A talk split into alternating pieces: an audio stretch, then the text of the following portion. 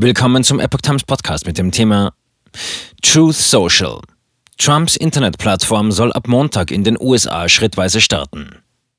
Ein Artikel von Epoch Times vom 21. Februar 2022.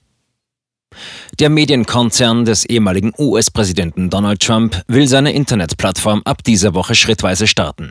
Diese Woche werden wir damit beginnen, die App im Apple App Store zu veröffentlichen, sagte der Chef der Trump Media and Technology Group, TMTG, der ehemalige republikanische Kongressabgeordnete David Nunes, am Sonntag im konservativen US-Sender Fox News. Ich denke, dass wir bis Ende März voll einsatzfähig sein werden, zumindest innerhalb der Vereinigten Staaten, fügte er hinzu. Am Sonntag war es im App Store möglich, die App Truth Social für diesen Montag, auf den auch der US-Feiertag President's Day fällt, vorzubestellen.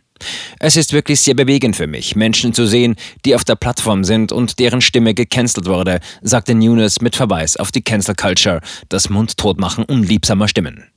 Nunes kündigte an, dass die Nutzer den App-Entwicklern sagen, was sie auf der Plattform haben möchten. Dies sei das Gegenteil von irgendwelchen Silicon Valley Tech-Oligarchen-Freaks, die den Leuten sagen, was sie denken sollen und entscheiden, wer auf der Plattform sein darf und wer nicht, sagte Nunes unter Anspielung auf die US-Konzerne Facebook und Twitter, die unter anderem Trump von ihren Plattformen verbannt haben. TMTG hatte sich mit dem Börsenvehikel Digital World Acquisition Corp zusammengeschlossen, um im September an der US-Börse 293 Millionen Dollar zu beschaffen. Anfang Dezember gaben die beiden Gruppen dann bekannt, dass sie eine weitere Finanzierungszusage in Höhe von einer Milliarde Dollar erhalten hätten. Truth Social soll mit anderen Plattformen um die Menschen konkurrieren, die sich wegen Einschränkungen der Meinungsfreiheit von den etablierten Plattformen abwenden. Auf dem Markt haben sich bereits Getter, das Anfang Juli von Trumps ehemaligen Berater Jason Miller ins Leben gerufen wurde, sowie Parler und Gap positioniert.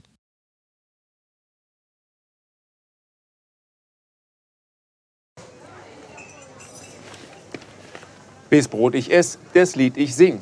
In Zeiten von Twitter und Facebook hat diese Redewendung aus der Zeit der Minnesänger neu an Bedeutung gewonnen.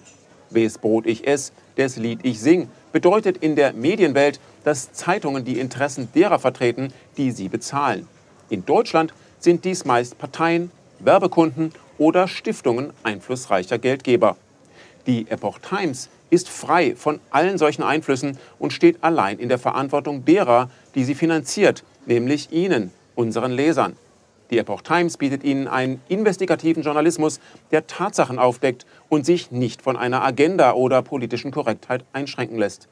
Wenn auch Ihnen wirklich unabhängige und unzensierte Informationen wichtig sind, dann finden Sie diese in der neuen Wochenzeitung der Epoch Times. Zum Preis von nur einer Tasse Kaffee erhalten Sie nachhaltige Geistesnahrung für eine ganze Woche. Bestellen Sie die Epoch Times jetzt gratis drei Wochen lang zum Kennenlernen und lesen Sie den Unterschied.